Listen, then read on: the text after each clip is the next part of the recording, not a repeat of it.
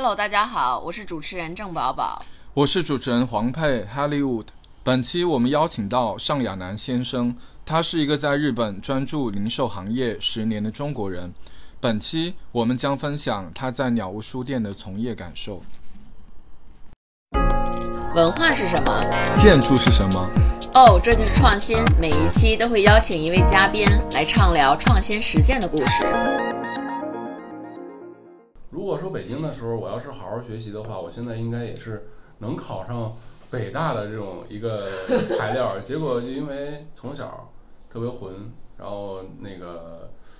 算是独生子吧，然后被家里宠坏了。嗯。到了十八岁的话，没有考上大学。后来就在北京混了小半年以后，家里人就问你想干嘛，然后我说我什么都不想干，就想啃老。那时候那种特别没有方向。那个时候的话就是，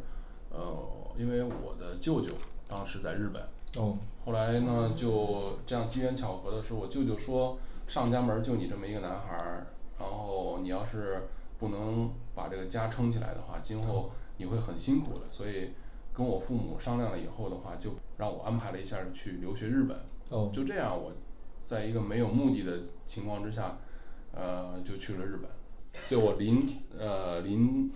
离开家的前一天嘛，上飞机的前一天，我妈还是流着眼泪跟我说的，说楠楠啊，这个家里给你的最后一笔钱，然后的话，你希望你能好好珍惜去日本的留学的机会，因为家里给你花了不少钱，啊，希望你去能。能怎么说呢？找到你自己吧，或者是找到一个人生的方向。嗯，后来我就觉得，当时那个气息特别压抑。到了日本了以后，我才发现日本的话跟我想的是完全不一样的世界。结果就特别害怕，而且更害怕的是一句日本语都不会，呃，就去了日本。我觉得，就一下把你是暴露在一个对完全陌生、没有任何支援的。环境，然后就完全要靠自己，反正就你自己对是死是活你自己弄呗。对，可以。但我觉得那一瞬间其实会对男孩儿在那个二十出头的来讲，就是瞬间把你敲醒。是的，对。嗯。我觉得就是到了日本的话，就真正的让我完全离开了父母，完全没法依赖父母的感觉，而且心里的那个倔强，呃的时候的话就想。呃，其实我当时没有考上大学，心里还是蛮自卑的一个人。但是觉得在日本，反正也没有人认识我。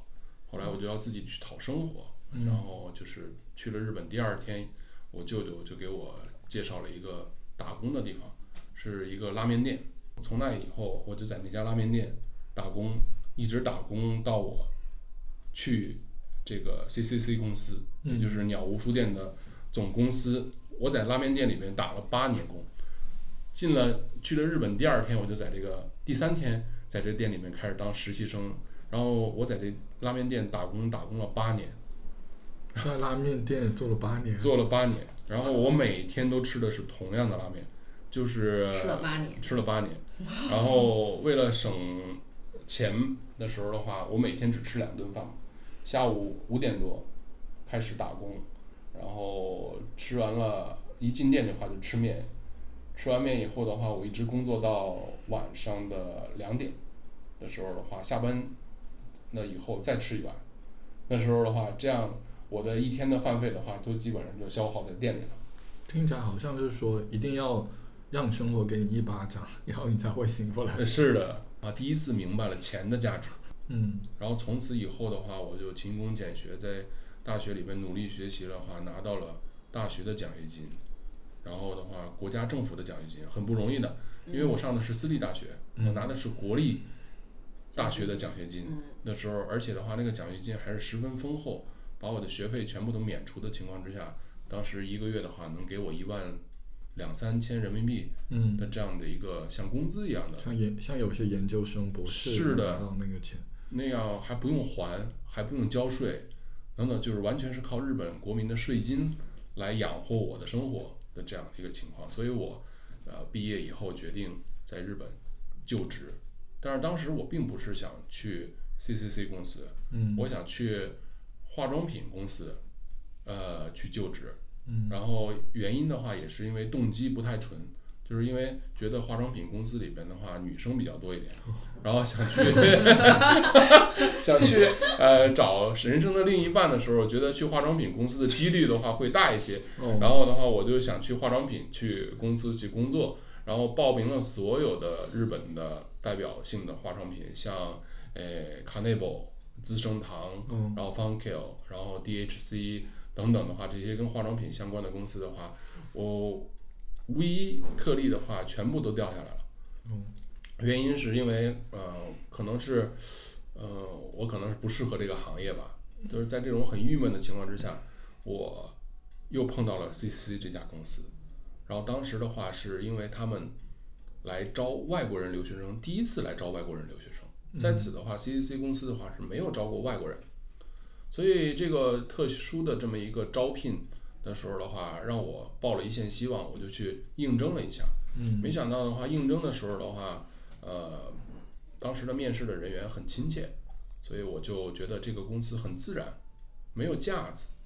然后的话面试官的话也是十分亲切的人，嗯。后来就这么着一步一步的走到了最终面试。最终面试的时候是鸟屋书店的创始人增田宗昭先生，然后跟我同期那一年我们一共是七十六个人走到了最终面试，然后在一个呃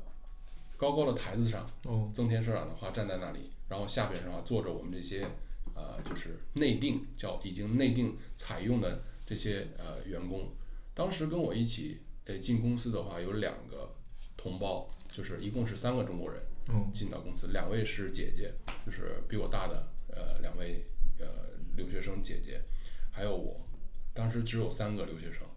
呃然后我就大胆的举手问了一下儿增田社长两个问题，然后我说你为什么要招中国人？这是第一个问题，第二个问题的时候的话，你对中国市场是怎么看的？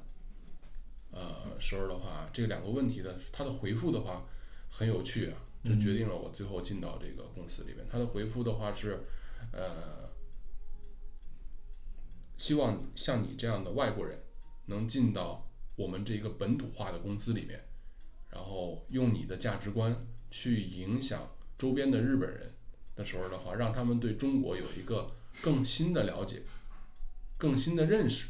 因为当时的日本的呃媒体啊也好，还是日本人也好的话，对于中国的理解的话并不是很深入，那我觉得这个问题的答案的时候的话觉得也预料之中的呃没有什么特殊的，但是呃第二个问题你怎么看中国市场的时候的话，增田市长的回答就十分有趣了啊，他就反问了我一个问题，他说你知道呃 C C C 公司的全称是什么吗？然后当时我没有反应过来，我就把 C C C 公司的全称叫呃 Culture Convenience Club 的时候的话，翻译成中文的话是文化便利俱乐部股份有限公司。的时候，文化便利俱乐部的英文字母开始都是 C 嘛，所以的话就取名为三 C 公司，然后我把这个公司的名字再重新念了一遍。的时候的话，增田市长的话当着所有的呃我的同期就说 no no no C C C 公司的话应该变成 China China China，然后我觉得他这个答案的话特逗，然后一下儿的话就爆笑了全场，也让我紧张的神经放松了下来。然后他说希望你和呃另外两位呃中国籍的员工，因为你们是第一批被采用的外国籍员工的时候，希望你们能进入公司里边学习公司的文化，然后呃掌握公司的呃事业内容，然后把它呃变现，能把这个公司里面的盈利项目的话卖到中国，然后为公司挣取利润，希望今后你能把 C C C 公司的利润的百分之五十都变成中国国内的营业额嗯。他这么一说的话对你十分期待。的时候的话，在全场的时候七十六个同期里面的话，我觉得我是一个特别的存在，然后让我的心里面特别愉悦，而且那个时候的话我是后来我才慢慢理解到的话，其实增田社长的话绝对是一个营业的天才他会说出让别人很想听的话，呃后来我就决定放弃另外两家公司的内定，然后决定进到这个 C C C 公司，我也是就一干就干了十年所以我的日本的经历的话很单纯，我在日本的话上学上了八年，然后打工的话只打过一份儿工，就在拉面店干了八年，然后工作经历也只有一份儿，就是在 C C C 公司里边的话一干干了十年，现在的状态的话就是从鸟屋离开的话是在二零一九年的三月份离开的吧，嗯。然后离开了以后的话，我就做了现在的自己的公司，叫上品文化传媒合同会社这样的一个日本名儿日本的公司，但是很中国名，自我介绍的话就是这样吧。对于我的经历的话还是比较单纯的而且我其实觉得说对于十几岁就出国去继续诶成长和深造的人来讲，有能超过五年以上在同一个位置上的这种经验，其实是特别宝贵的，就是其实很多尤其是年轻的时候，很多人他不管是工作啊还是他做事情，其实都是哎我尝一口，这边我也夹一筷子，那边儿夹一筷子，但是你其实没法把它从点线面这么串起来。是，对，所以我觉得就是说尤其是十年这样的一个状态，其实是特别宝贵的一个点。嗯我很感谢鸟屋书店的话，我也很感谢曾田社长。那时候的话，我的同期的话，然后不到三年嗯的话都离开了这家公司，而我的话可能我也开始没有想干过三年，我就是想体验体验在日本公司里面上班是什么个感觉嗯，但是因为这个公司里面机缘巧合让我在这个公司里面待下去了，一待就待了十年，到最后的话我离开公司的时候是做到了呃增田社长增田宗昭先生的这个算是一个秘书的这样一个职责，等于说呃中国的业务的所有的业务窗口都到我这里，由我做第一次筛选，然后我来做第一次的接待，这家公司是做什么，然后增田社长的话要听我的汇报。然后这家公司的话有没有可以合作的机会，合作框架是什么，怎么去合作，怎么去给公司营造利润，我要考虑到这个阶段以后才可以去跟增田社长去汇报，有一家这样的公司的时候，而且很机缘巧合的话，命运里面也有很多的机缘的偶遇的时候，让我结识了很多的中国优秀的公司。也就是嗯在这个鸟屋里边的话，嗯让我学到了很多，然后也因为鸟屋让我汇集了很多有价值的资源嗯。嗯这些有价值资源的话，包括日本本国的资源，还有就是中国国内的资源。这个转接点的话其实也是很特殊的，我是在刚开始几年的时候的话，鸟屋并没有中国企业来找过，而是直到二零一四年的下半年嗯。的时候的话，哎我发现中国的市场变化了，呃原因是特别呃简单的就是地产开发商行业的时候来主动找到日本找到 C C C 集团，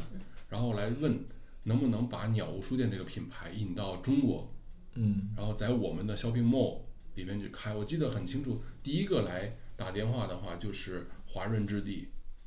呃深圳总部，当时他们正在计计划在深圳去建造那个呃华润之地万象城哦啊那个就是比较代表性的像呃就是一个子弹头一样的嗯那个大楼，那个大楼里面的话他们想做书店，而想把文化气息比较浓的鸟屋书店导进去。而当时我把这个项目汇报给增田社长的时候的话，增田社长的话是毫不犹豫的就回绝了嗯。华润置地，而且华润置地的话没有放弃，他又通过了两家十分有地位的日本公司，这两家公司的一家是伊藤忠商社，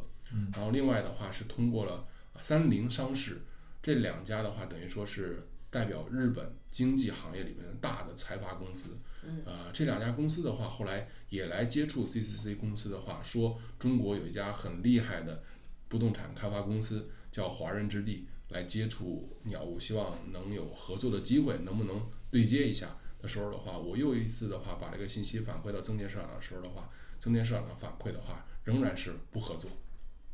因为他不太想和这个国营企业一起合作啊想跟呃民营企业一起合作的几率应该比较大。我是二零一九年三月份离开的，他一直在二零一七年开始的话就说呃经常讲笑话，就说我已经四舍五入都快七十的人了，你们呃的体力还跟不上我们的时候的话，你们要不停的锻炼啊什么的，这样的时候的话就是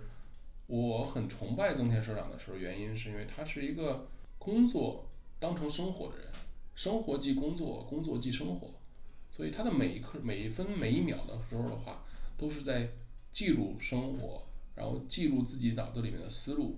他是一个完全的，嗯，我认为他是没有互联网基因的人，他是一个完全线下的生生实实的一个人，然后他对呃消费者的洞悉，就是日本消费者的洞悉也好，对于人的洞悉来说的话，我觉得他是一个天才。嗯我跟他的交流的话，是从我进公司以后马上被分配到叫当时的话就是从零到一的过程，就是鸟屋要做代官山书店，代官山鸟屋书店，当时还没有鸟屋书店四个字。我刚进公司的时候的话，C C C 集团的话是东京第一部上市公司，然后我也其实是奔着这个上市公司的话，我最后才去的这家公司。然后当时的话呃 C C C 集团的主营业务是做呃线下的一个叫呃蔦屋 T S U T A Y A 的这么一个英文发音，这个蔦屋就是鸟屋的意思，翻译成中文就是鸟屋两个字。而鸟屋是什么意思呢？就是也是我刚开始不太清楚啊，后来我才知道这个鸟屋是取的一个叫日本的第一个呃文化中介人，叫鸟屋重三郎先生。鸟屋重三郎先生的前面的姓氏嗯，然后那我们老板的话取的这个名字叫蔦屋，就鸟屋的意思。他是想做当代的文化中介人，但是他是一九八三年创业的时候的话，呃他觉得要取了这个赛雅的中文汉字的时候的话，别人会嘲笑他，你凭什么？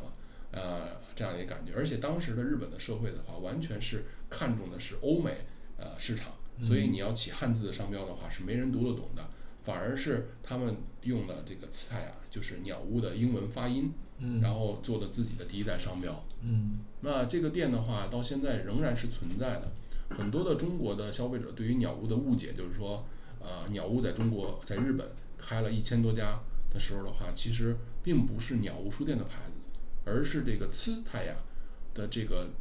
做的是什么呢？做的是 D V D 和 C D 的租赁行业。就是在那个叫流媒体还没有入侵到各个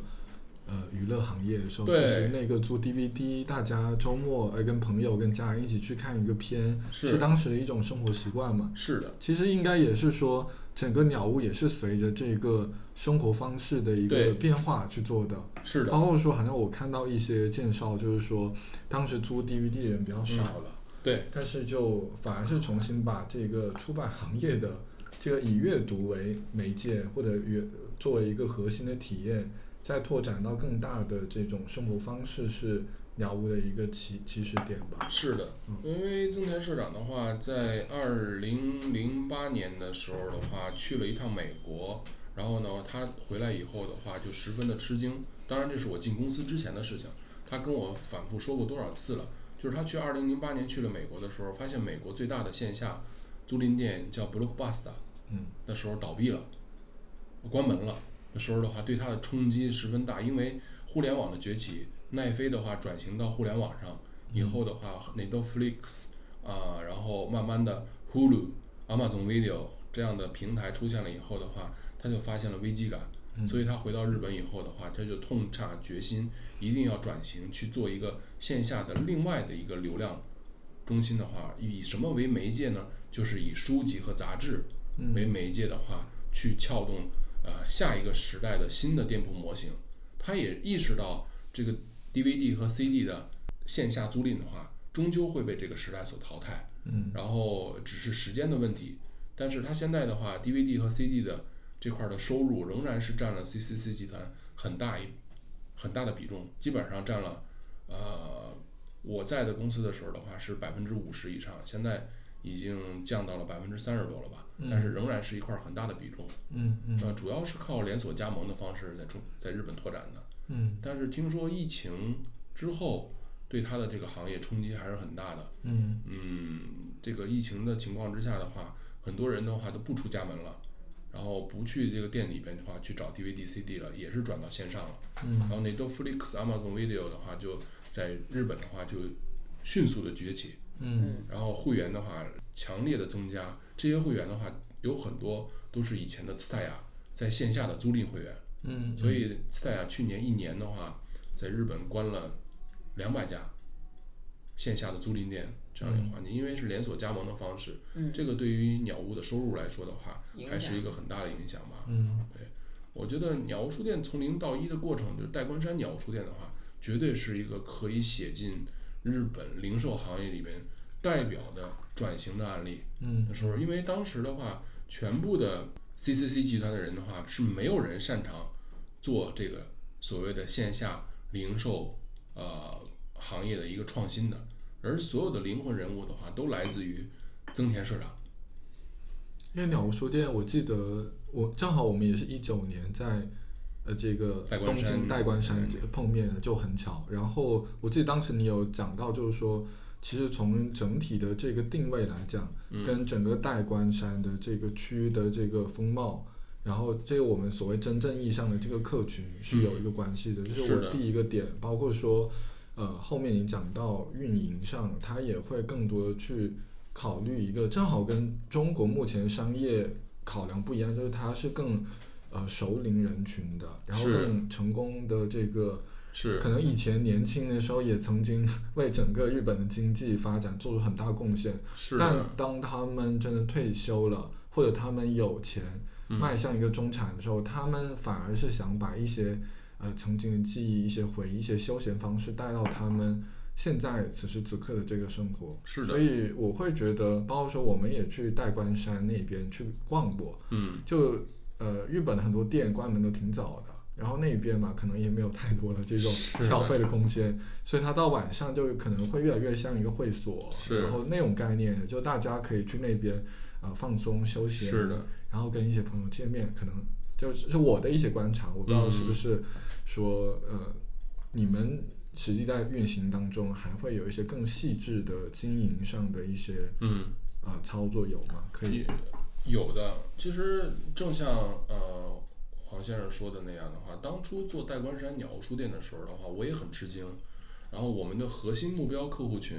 的定位的话，不是定位到年轻人身上，而是定位到我们称为叫 premium age，就是翻译成中文，我喜欢说它是黄金年代，日本的黄金年代的一群呃人。他们的年龄的话，基本上是锁定的客群的主要年龄层的话是五十岁到六十岁之间的客群是我们的主要目标客户群。那现在反差还挺大的。是的，呃，但是我们这也是误打误撞。嗯但是我觉得真正开业了以后，嗯就像大家去过代官山鸟屋书店里面的话，来的人的时候的话，还是以三十岁到四十岁后半的人为主要人群，而年轻人的话也有，都变成了一个全年龄层的人嗯。都可以来消费的店铺。但是从后台数据来看的话，是一个完美的二八法则的一个代理的话，也就是说，老年人就是我认为的说老年人的话有点不太礼貌的话，就是五十岁到六十岁以上的客群的数量，可能占了整体客群的百分之二十左右。嗯但是他们可以给这个店铺里面贡献的营业额是占了整体营业额的百分之八十，他们的消费力极其的强，而且对于高附加价值的产品的认知，以及对于品牌的认知的呃感觉的话，是凌驾在金钱之上的。嗯所以我认为认为代官山鸟书店的真正成功的话，是从一开始增田社长的话，在客群定位之上的话，也是经过了反复的思考以后的话，我们才能把代官山鸟屋书店的这个客客群的话，现在变成了一个这样的一个商圈，而且您是二零一九年去的时候的话，我刚刚去的时候是二零零九年的时候，那个时候的话的代官山的话，完全是跟现在的代官山的话，完全是两个世界的时候，而且现在因为代官山鸟屋书店的时候的话，它成了一个引流的一个地标性的项目，而把代官山的整个商圈给带活了。你会嗯发现在代官山鸟屋书店周边，特别是代官山车站出来以后，那个盘子徒步五公五公里以内的商圈的时候，多了很多很有创意性的嗯。店铺空间，而且那个 Nando 的佐藤大先生，哦。先生的话也是在那个代官山车站的哦另外一方面东面的话做了一个退台式的是的退台式的建筑物，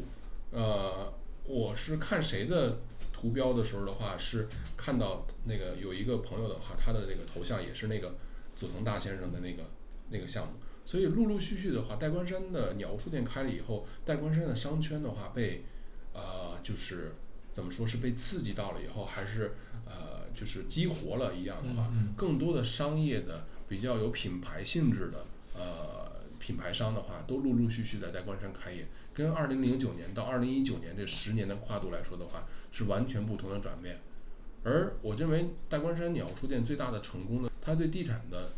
这个刺激，把这个商圈激活了以后，它本身的这个土地价值嗯。是在上升的，而呃大家也可能不太清楚的话，代官山鸟书店的话占地面积的话是一万两千平方米，前面的三栋主要建筑物的话，一二三栋楼加起来的话是六千平方米，那六千平方米的土地的话是增田社长的自己持有的土地。所以当时二零零八年的时候的话，这些数据的话我记得比较清楚的话，就是因为二零零八年的时候，他把这块儿土地买下来的时候的话，当时的话一平方米的土地价值的话应该是在十四万人民币左右一平方米嗯啊的时候的话，他买了六千六百平方米的这样一个价值，因为当时他还是上市公司的老板嗯但是呃后边的六六千平方米，也就是包括那个卖电动自行车呀，宠物店呀，高级美容院，儿童玩具店和餐厅，还有平面停车场那部分的土地的话，并不是我们的，那是另外一家地产开发公司的，但是他就是不把那块地卖给我们。所以当时的话做这个商业开发的时候的话，呃代官山鸟书店的前三段像三栋建筑物的投资成本和后边的那八栋小的建筑物的投资成本的话，完全是两个部分的构成嗯。呃而且商业价值的代表的时候的话，反而是就是代官山鸟屋书店的后边那八栋小的建筑物的话，给我们带来的呃经济收益的比前面的那个要高嗯。是这样的一个概念，而嗯真的说到回来的时候的话，针对 Premium Age 就是黄金年代的人群的锁定的时候的话，给我们带来了很多的新的客群，也就是以前通过那个 D V D C D 租赁店的时候无法触及到的客群。嗯。因为呃就是五十岁以上人的话是不愿意去涩谷的那个赛亚的旗舰店里面去消费的。嗯。因为那不适合他们嗯。那空间，而代官山鸟屋书店的话是适合全年龄层的人。为什么这么说呢？我们举个例子来说的话，我们在代官山鸟屋书店里面的话，经常讲的时候的话，我们是 focus 在三个客群，针对这三个客群来提供生活方式提案的。怎么说呢？第一个客群的话，就是我刚才说的金字塔尖的人，呃六十岁已经退休了，子女独立，财富自由，呃已经不工作了。然后这些人群的时候的话，我们通过呃鸟屋书店的智雅的空间，二号馆二层的一个叫安锦的咖啡，就是咱们见面的地方的时候的话，在那个空间里面的话，提供优质的高品质的生活方式体验。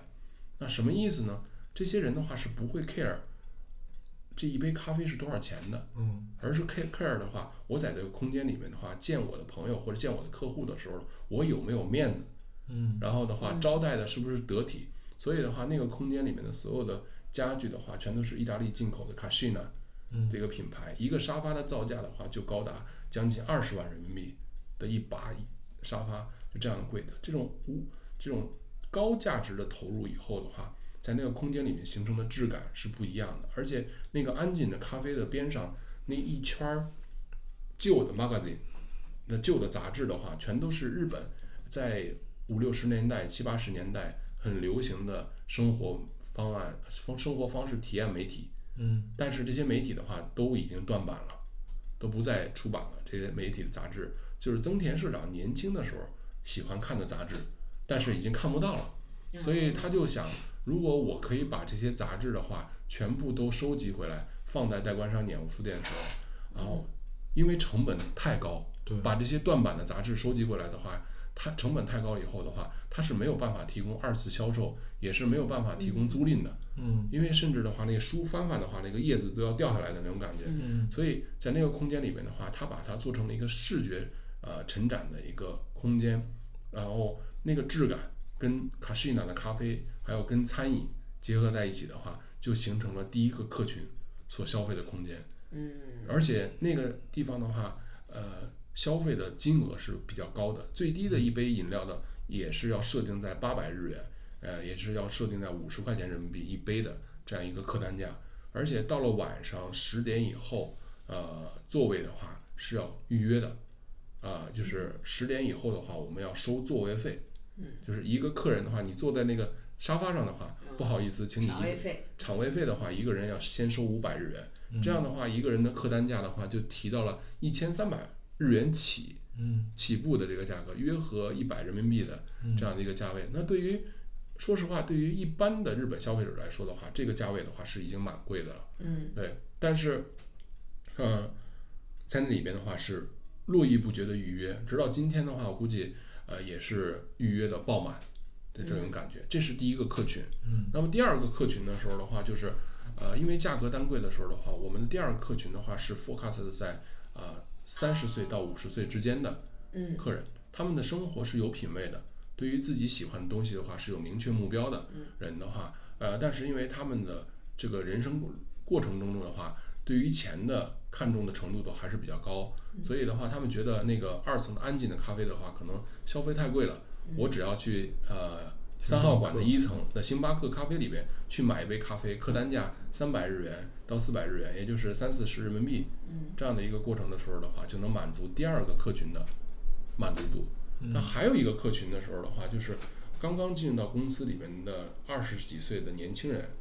的时候的话，刚刚进到公司，工资的话，在日本年轻人的工资的话并不高，他们要付房租，然后要还学习的贷款等等的话，呃，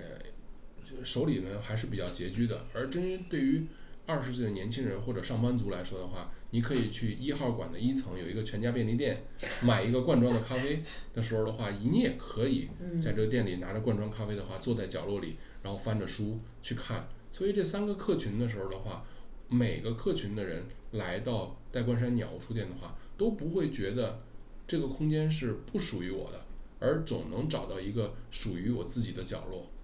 这方面的话，是我们在呃洞悉消费者，也就是在增田社长在反复思考了以后的时候的话，然后慢慢的去调整的主战略。我们虽然做这家店铺的时候的话，仍然是 focus 在五十岁到六十岁以上的人群去做这家店的，但是现在看来嗯的时候的话，如果我们一开始就是针对年轻人去做这家店铺的时候的话，反而还是没有出了我们原来的圈子。呃，做出来店铺的时候，没准儿是嗯五十岁以上的客群的话是不会来的，那反而是把这个思维转过来，做了这个黄金年代的人群的店铺模型以后的话，发现现在来的人每个年龄层的人都不少。一般你说到这个点，就国内也有很多，嗯。呃，也号称做生活方式书店是。嘛，那他们做法真的就是直接奔着年轻人去做的。是。但是我每次去书店发现，真的在这个书店待的比较久的，真的就是那些一看就是，呃，稍微这个年长一些的，嗯。或者一看有点像知识分子啊，然后大学老师的那种人，他们反而可能不会真的去在意这本书是不是打折，是是不是可以在网上买，嗯他们可能就哎这一套买回去，就嗯这种感觉的，因为他们要的就是那个读书的氛围。是但是呢，中国的这个整体的媒体的环境，或者大家在讨论一些事情的时候，经常是把有一些呃概念强行落到一些不现实的地方。我说不现实的地方，就是说，在这个互联网上一直说啊，呼吁这个书店不要死的这些人都是年轻人，嗯。但年轻人并不读书，嗯。也并不真的享受这个阅读的感觉，嗯。反而是那些可能不会在互联网上发生的人，他们才真的需要书店。嗯。这些时候，但是整个书店设计又是那种很抓人眼球的，呃，各种网红书店，嗯。每一个都是以最美书店然后自居的，嗯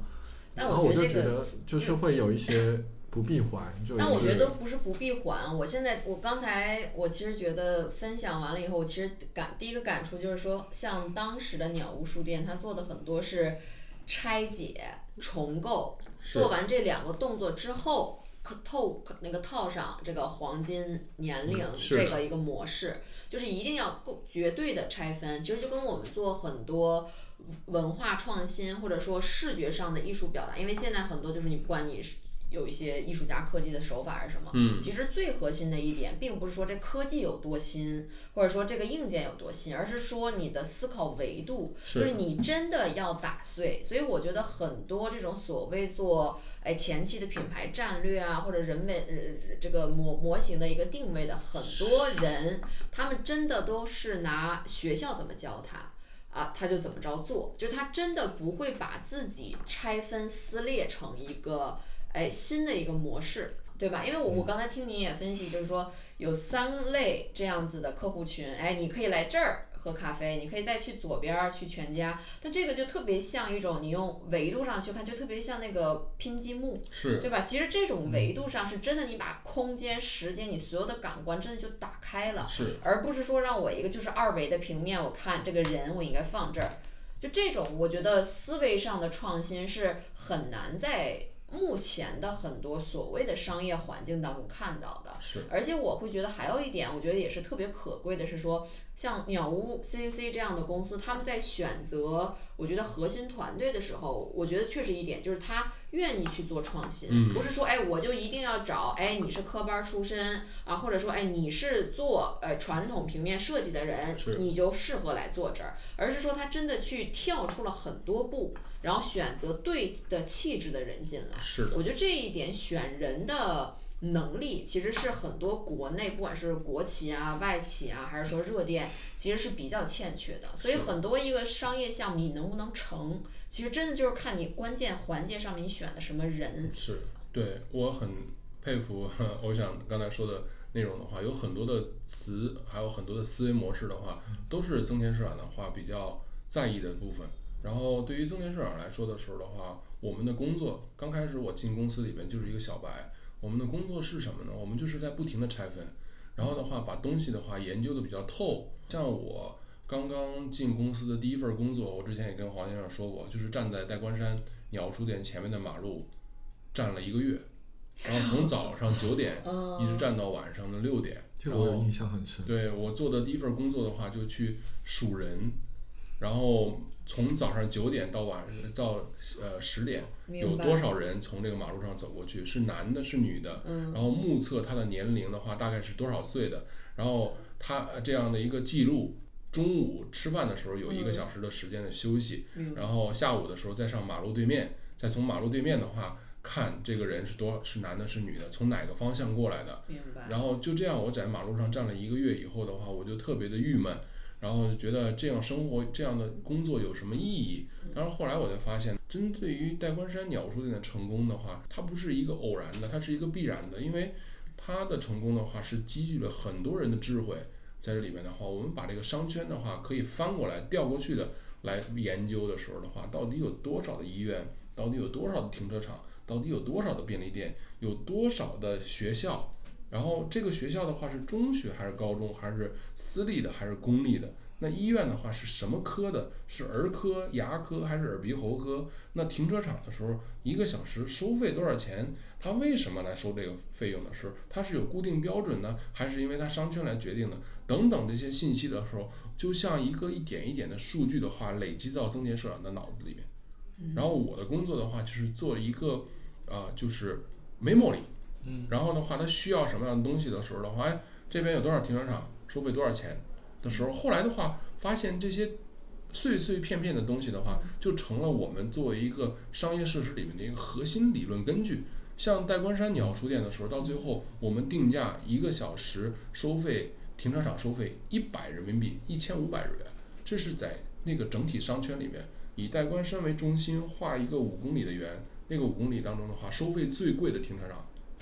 嗯而在这个时候的话，你会发现的话，越是好开好车的人的话，越会把车开到代官山鸟书店。原因的时候的话，是因为这些开好车的人认为这个空间是属于自己来消费的空间。嗯就把一些别的人屏蔽掉了。是的，而大关山鸟书店的合就很合理的一个地方的时候，它是在东京都内一个比较少见的可以在路边停车的地方。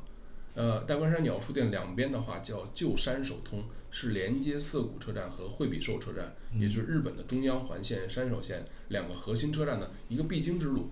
在这个马路两边的时候的话，是可以路边停车的。但是路边停车的很逗的原因是一个小时要投一次币，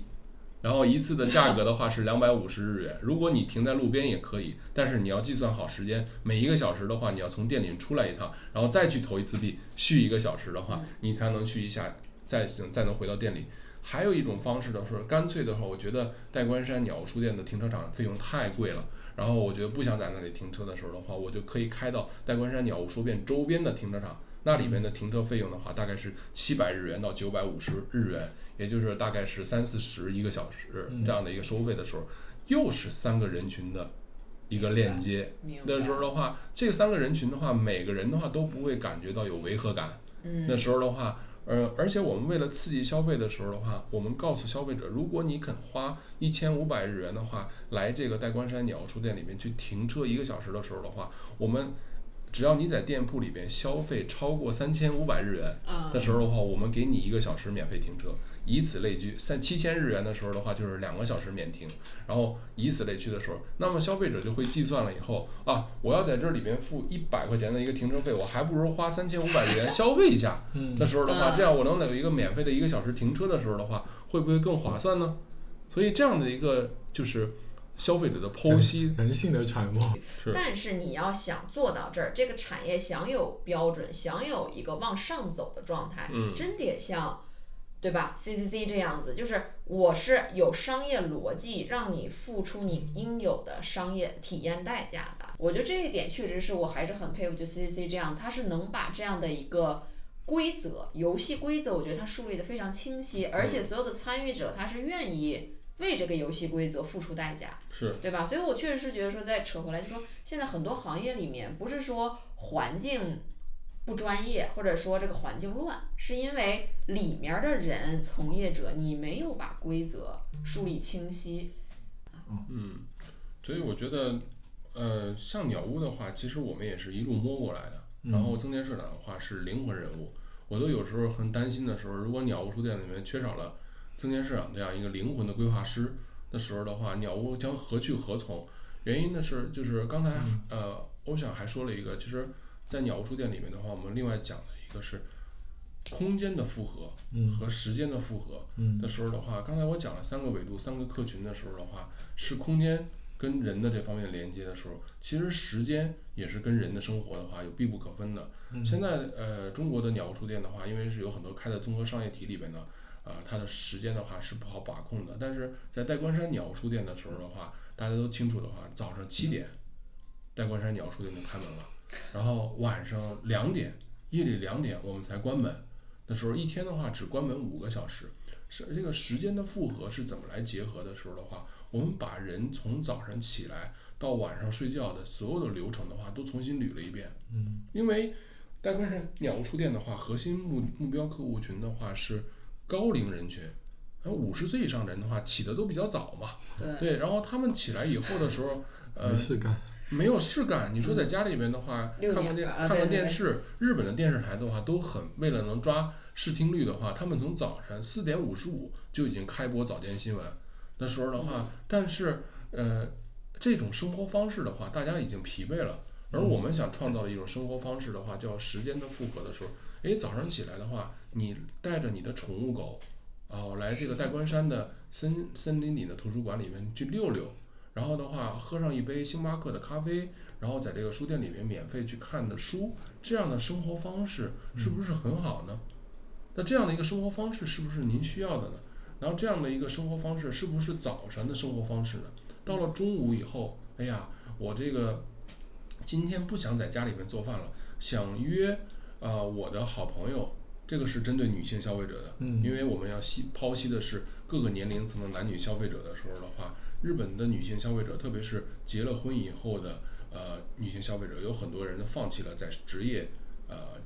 工作上面就变成了家庭主妇，那这些家庭主妇的时候是不用为生活所担心的，他们的工作的话是交际需要社交的时候的话，那么时间乘以社交呃就是时间的话乘以空间就等于社交消费，这是鸟屋书店里面一个基本思想。然后你进来了以后的话，你会发现哦在中午的那个啊 Ivy 就是 I V Y 的那个餐厅里面的话，坐的九成以上都是女性，而且都是成群结队来的，在这里面一起吃个饭聊聊天，然后的话他们说的一些共同的话题的时候的话，我们把人的时间又串联起来了，然后到了下午的时候你会发现，哎呀下午的时候三点以后来的客群的话，整体年龄层的话都会偏高，有的人是来这里面工作谈生意的，有的是的话是来了就是下午来喝下午茶的就是年龄层的话一下就高了，而到了晚上的时候的话，就变成了年轻人的一个聚集的场。这个场的时候是什么呢？就是来这里边的话来逛逛，然后听看看晚上有没有什么读书会相关的活动，然后在这里边的时候我还能小酌一杯，那时候跟朋友一起喝一杯，边边喝边聊天，那时候的话这样一个空间的时候，从早到晚的话时间是可以复合的，空间也是可以复合的。然后所以它整体的利用率还是很高的。相当的高，代官山鸟屋书店因为这样的话把营业时间拉长了以后的话，也是帮助这个鸟屋书店能够盈利的一个主要的环节，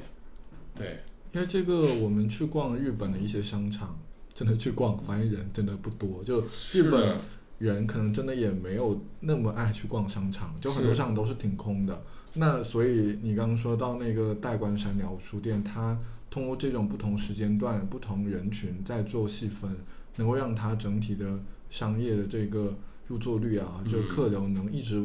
稳定到一个比较高的这个，而且彼此是不冲突的，是的，就是大家有各自的时间段，嗯，各自的习惯，不会说大家都一起凑到一起。那中国呃目前有一些空间的一个问题，就是说平时大家工作太忙了，对，就是周一到周五，哎，你去看很多商场，嗯，或者你去看呃就在上海几家鸟屋，可能都没有人，不太有人。像有时候我会特别挑什么星期一、星期二，大家最忙的时候，我去逛这个上升星所鸟屋书店。但是到周末，然后比如说我们那一次周末去这个前滩，嗯，的这个鸟屋书店，我们就会觉得哇人好多啊，而且都是周末是家庭的，对，就他们就前滩嗯那个太古里的那个鸟屋书店，他们就把它当成一个很像一个家庭，嗯，就可能很多浦东的这种一家几口就能明显看得到拖家带口的，有爷爷有这个呃青年人，还有小朋友，然后一起去那边就。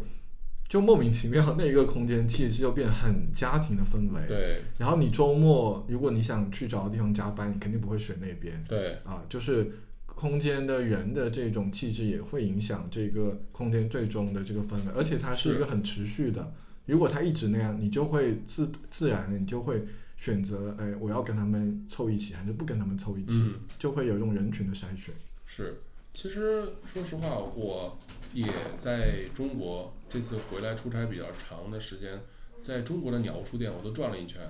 的时候，我发现很多的鸟屋书店里面的话，它的客群的定位也好，还有就是可能这个客群定位的话，都已经好像是没有什么太细致的琢磨吧。然后特别是像杭州的天目里的那家鸟屋书店的时候的话，我就不知道它是为哪些人群。提供什么样的生活方式？这样的一个核心的命题，我在天目里的这个鸟屋书店里面待了很长时间的时候的话，我感觉不到这个命题，而且让我觉得那个空间里面的话，其实我觉得来中国的话，要鸟屋书店的话，要要根据中国的市场来做一些本地化的思维。但是它的本地化的思维在哪里？说实话，我这五家店去了以后的话，都。有一种心里面有一种疑惑，就是，嗯，因为再转回到日本市场，日本的话，鸟屋书店这个品牌到今天一共是开了十九家哦店铺，所以大家所知道的真正的鸟屋书店的话，在日本只有十九家，这十九家当中的话，还有两家叫鸟屋家电的哦品牌，所以真正的鸟屋书店的话只有十七家，这十七家的话全部都是。呃，鸟屋书店直营的，嗯，也就是花重资本去砸出来的店铺，嗯，那时候包括代官山鸟屋书店的话，它的核心目标客户群的话，是我们称为叫呃五十岁到六十岁以上的人群，而那个大阪梅田车站上面的伊势丹百货的九层的那家梅田的鸟屋书店的话，它的核心目标客户群呢是工薪阶层白领，嗯，working 就是。核心的概念是这个，上班族的这些。上班族，还有在呃百枝叶千叶县的百枝叶的鸟屋书店的时候的话，它的核心目标客户群呢是小朋友，family 的时候的话，就是每一家店铺的它的核心定位呢，都是有一个核心逻辑的，在这里面，而且我们在这个核心逻辑的话，在日本的话会反复打磨，反复的推敲的时候的话，但是这些内容的话，我在中国的鸟屋书店的话，刚才前南太古里里边我我就是呃去看了一下的话，我能感受到的话，那那里那个空间里面的话，更接近于生活品相类，就是生活实用类的这样的一个生活方式提案的，跟跟一常呃生活中的话有一些密接度的一个店铺，终于我在这个第五家就是鸟屋书店的第五家店铺的时候的话，慢慢看到了一些这方面的逻辑，但是在之前的这四家店里面的话，呃可能上升新所那家店更适合于像黄先生欧象这样的人话是创意者人群去的一个地方，因为它的主题的话是艺术类的一个店铺的时候的话，在我来看的话，上升新所的话就有点把银座鸟屋书店的话照搬过来的嗯。一个方式，而且包括里边的商品构成图书构成的时候的话，都是跟银座鸟屋书店的类似度的话是相当的高。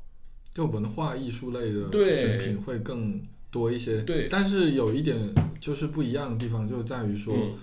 整一个上升金所那个区间的那一块社区的人，是。其实不一定进到鸟屋书店，但他哦会使用整个上升金所的这个广场，但我确实是觉得说转译的团队其实特别重要，而且这个转移团队一定要是两边儿或者哪怕几方都得分别有各自的转移团队，嗯而且转移团队的人还得能再有共鸣，你这样才会是一个很成功的。对，我觉得这个转移的能力的话是十分重要的一件事情，而且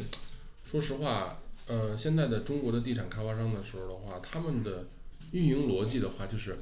这个品牌是能带流量的，我就把你放进来，然后你的运营的话是要由这个你自己来做的，的时候的话，呃，地产开发商的逻辑的话，包括上升新所也好，还是前南太古里也好的时候，他们都是把鸟屋书店的话放在这个厂子里面正中央，也是说核心的人流聚集地的这样的一个厂子里边，目的的话就是吸引人流的话能来到这个厂子里边，你不管你是来打卡的也好，还是怎么样也好，你是愿意在里面消费当然最好，但是他的整体的想法的话是想把这个商圈带活，嗯而但是 这个作为这个运营逻辑的人的话，我觉得没有什么毛病，但是呃我的想法的时候的话，这个厂子里边的话，能不能有自己去造内容的有一天呢？嗯就是有一天的时候的话，就是现在鸟屋书店所面临的话，可能是它的一个红利期。但是相反而言之的话，大家也都看到了中国书店的运营的一个窘境，在这个环境里边呢，这个窘境的话，其实我认为不是书店行业来造成的，而是这个市场来造成的。因为中国的话是跳跃式的成长，所有的消费者的生活模式的话，都已经被手机呃所绑定了。嗯这样的生活，我们获取我们获取的这个信息的话，大量的话都是断片式的信息的时候的话，一天看手机的时间的话相当的长。这个也跟日本的市场是不一样的。虽然日本的人也都在用 iPhone，iPhone 的比率的话是日本的智能手机市场里面十个日本人里面有六个人是用手 iPhone 的。这样一个情况之下，但是日本人的话，每天打开手机的时间段的话，应该是不超过三个小时的。我觉得我们肯定超过五个小时打开手机不超过三个小时超，过三个小时，因为 我都是十几个小时。因为因为呃，在公司里面就职的人的时候的话，是不能使用呃 social media SNS 的话，这样的交流的话，必须要使用公司的 email 的方式的话，记录你一天的工作那时候，这一天的工作的时候的话，是像我以前上班的时候跟大家说一下的，我每天早上起来呃大概六点去上班，然后我在我唯一的能看手机的时间的话，是在我去公司的路上。但是我去公司路上很困嘛，所以我就看看的话就犯困了以后，我在电车上就睡觉了。然后我到了公司以后的话，就每天跟战争一样。呃，早上七点半我就要去老板家里边给老板呃拎包，呃，因为他有很重的行李，他是一个完全的啊阿拉就是 analog 的它不是那种极简生活法的，是的，他的有一个大包很沉，他是企划型的人。增田社长是一个很神奇的人的话，他手里面有很大的那个 A 三的那个嗯很厚实的那种企划用纸，然后他手里面永远有一根钢笔，就是有一根铅笔，就是在你不停跟他说的时候，每天他要经历大量的会议的时候的话，会议的时候的话，他会把你的话变变成立体的，哦，就是他不会跟你说大大方向用很多的语言去记录的时候，他只会从中里边听提出一个很关键的关键词，然后的话把它放在这个嗯这个三 D 的纸上，然后这个三个思维导图。思思维导图的一个他自己的模式的思维导图。以前的话，我是他的嘴，就是他出来呃演讲，特别是来中国的所有演讲的时候的话，都是呃我来给他做翻译。所以的话，我的脑回路的话，就是我的思维逻辑的话，要跟他一样。对，现在的模式的话，是我在跟曾田社长的话，最后的一次演练，什么样的一个模式的话，就是我要跟他的思维同步。嗯，现在你看见的话，曾田社长的话，一次一次的去敲键盘的时候的话，就是这个他整体演讲的一个提纲，嗯，这些 PPT 资料的话，全都是他手绘出来的。然后那个手绘的东西的话，我和三另外两个同事的话，是专门给他做 PPT 的。嗯，呃，然后他把他手绘的东西的话，我们要给他转换成立体的，嗯这样的一个模式的时候的话，来去把他的想说出来的逻辑嗯转换到资料上。而有很多的日本人的话，经常呃说 CCC 是一家 PPT 公司 的时候的话，就是我们不停的把企划都转换成这样的一个 PPT 的资料的模式去说。对，我觉得有很多，包括你说对于数据的这个运用，对其实我们在很多的策划里边看的不明确，或者说对于数据如何解读，对。然后因为你解读完，你还要对应到具体你下一步的一些策划的一些提案，是的。它必须要结合到一起，对。也不是一个简单就是说呃一个数据分啊我人群分就一定是那样的，因为你分出人群和你最终能消费人群可能会有差别，或者就完全是倒过来都有可能。是的，而且我其实觉得有一点，就是看最近有一些商业地产或者有些品牌他们做的这种企划呀或者包装，就是我有时候就会觉得说，哎，字都能看得懂，但是这话连起来就觉得怎么是一句废话，就感觉说了跟没说一样。是，我觉得这这个个增田社长呢，他的逻辑里边的话，就是说话很精辟，然后的话把所有的自己想说的东西的话，都转换到 PPT 上，而他自己的这个灵魂的话是那个 A 三的那种大纸，嗯，然后的话，他每次的时候的话，都是拎着那很沉的东西，从早上就开始不停的会议，然后他就不停的在那儿画，所以他每一天要接受很多信息。信息，但是最后面还是要做一个总结，或者每一天自己的一个工作要有一个是的。啊，一个他就是经常会总结的时候的话，他一一发怒的一个很简简单的方式的时候，就是对面的话有一个人，就像您说的时候的话，说了一大堆资料，然后的话说了一大堆资料了以后，他说你说的东西都是废话，然后的话说完了以后的时候的话，那张那张纸嗯的时候的话，他写了一个东西，到最后这场会议结束了，啪一撕，今天这个会议是没有价值的。对我来说的话，你没有任何的产出价值，你们说都是废话，然后你们讨论的都是问题，但是你们没有一个人的话是做的是提案的工作，所以的话，我不需要像你这样的工作人员。就是所所以，我确实是觉得说有一些，就是我觉得这个特特别精辟，真的是，就是大家一直讨论的都是问题，就是有有时候没有必要你再讨论这些问题。而且有一些事实真的是你可能有些时候还是要多留心，多去找一些佐证，是或者叫这个，因为他有些直觉跟你不一样。比如说我前阵子翻的有一个呃上海这种文化部门然后嗯。出的一个大数据，嗯。然后是他在统计每个区每个人借在图书馆借阅图书的这个图书量，嗯。后来我就发现，很靠前的不是那个我们意义的什么静安、徐汇，就是这种嗯大或者黄埔，大家觉得嗯，反而是我们现在在这个长宁区，然后它的每一个人均的图书借阅量很高，嗯，然后比浦东、比闵行这些都都都高，比一些大传统意义上的都要高。嗯所以呢，整一个长宁区的人，可能这个阅读的氛围还挺挺不错的。是但是呢，又很纳闷，就整个长宁区并没有一个比较大型的这个图书馆或者是这个书店，嗯就是以前有有一家我常去，后来也关了，嗯就在那个我们附近有个中山公园，嗯延吉又当时开，后来也关了，是我就觉得，哎，好像有一点，实际上大家是有这个读书的习惯的，但是是在一些设施上就很巧就没有，大家就一直去做这个商场，啊、卖的东西就是现在的呃饮食城、美食城，很多做这种，要不就服装，但是嗯。这个我们现在看都并不是那么好，就越来越同质化。嗯。我觉得真的是国内的面临的话，就是这样的一个思维的不透彻，然后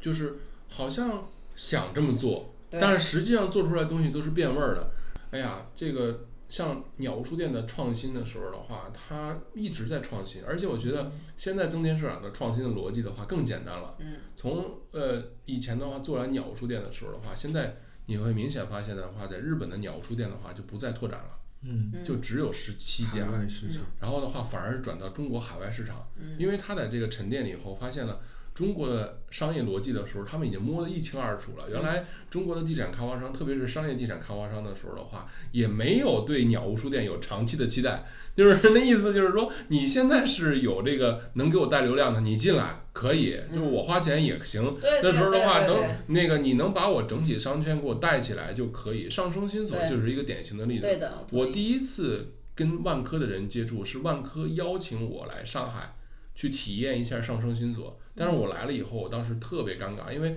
当时来的时候的话，只有李佳琦的厂子在那里边的话是有人流，还有 CISO 的咖啡是有人的，其他的几个店里边的话没有客人。而且我要再有一个 F Y I，就嗯是上升新所的 C 素，其实它最大的单子来源全部都是外卖。对，没有，其实没多少人。你看的星星点点有几个人做，那可能也就是星星点点几个人每天。我真的很吃惊，就是我在上升金所的 C 所里边的话，我早上八点去的时候，我看见的是外卖小哥在排队抢单，嗯。这单是我的，这单是我的，你不要抢，我就发现那里边是就是主要是带流量的是外边的外卖，而上升金所本人本地的时候的话是没有消费的，而反反而是上升金所的时候，我这回呃十一月份去了两次，我发现早上起来的话就像是老奶奶带着孩子在鸟屋书店前面的广场里面在遛小孩儿，嗯然后呢，另外的话一波的话就是所谓的网红的大叔大妈，然后在里面摆拍，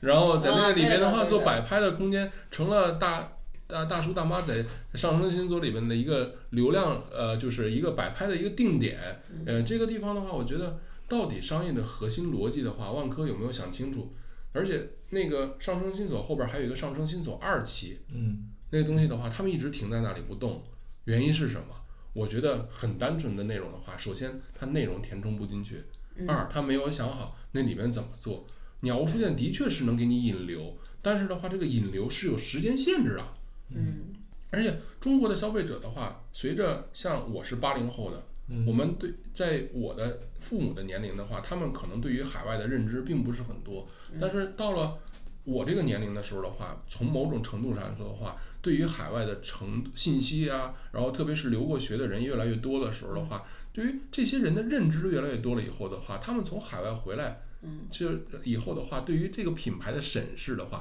是有多维度的审视的。对的因为中国这么庞大的市场的话，从日本留学回来，从美国留学回来，从加拿大留学回来，等等等等回来的人的时候，对于这个品牌的认知，一开始的话都是在网上看到的，不一样的。而他们实际体会了以后的话，发现这个店铺里呢服务